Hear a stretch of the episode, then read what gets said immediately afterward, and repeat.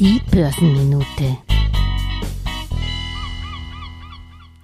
Es ist sinnlos, das Rad zweimal zu erfinden, und deshalb berufe ich mich in dieser Börsenminute auf einen Beitrag der Finanzdatenplattform Moodly Fool. Sie haben die momentan billigsten Aktien herausgepickt, die Investor Warren Buffett bzw. seine Beteiligungsholding Berkshire Hathaway aktuell besitzt. Das Ganze gemessen am erwarteten Kursgewinnverhältnis der Unternehmen. Am günstigsten ist demnach das Finanzierungsunternehmen Ally Financial mit einem erwarteten KGV von 4,8.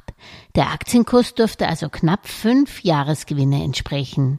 Zum Vergleich, beim Gesamtindex S&P 500 liegt das erwartete Kursgewinnverhältnis bei 17.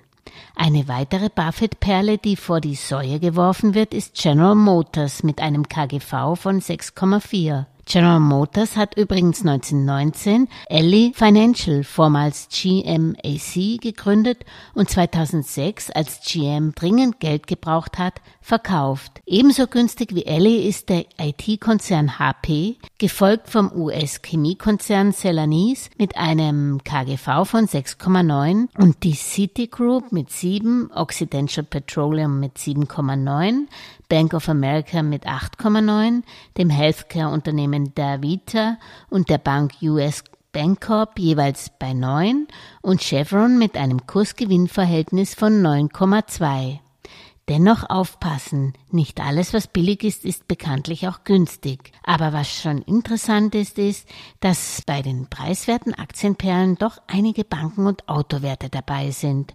Und traut man den Prognosen von RBI-Analyst Peter Brezinschek in der aktuellen Podcast-Folge der Geldmeisterin, sind es gerade die niedergeprügelten Banken und Autowerte, die sich nach zwei rückläufigen Quartalen dann im Frühjahr, Sommer 2023 wieder erholen sollten.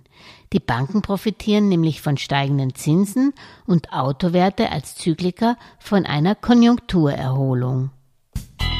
Alles Gesagte ist nur die persönliche Meinung von Julia Kistner und daher keine Anlageempfehlung und keine Rechts- und Steuerberatung. Für Verluste, die aufgrund von getroffenen Aussagen entstehen, übernimmt die Autorin Julia Kistner keine Haftung.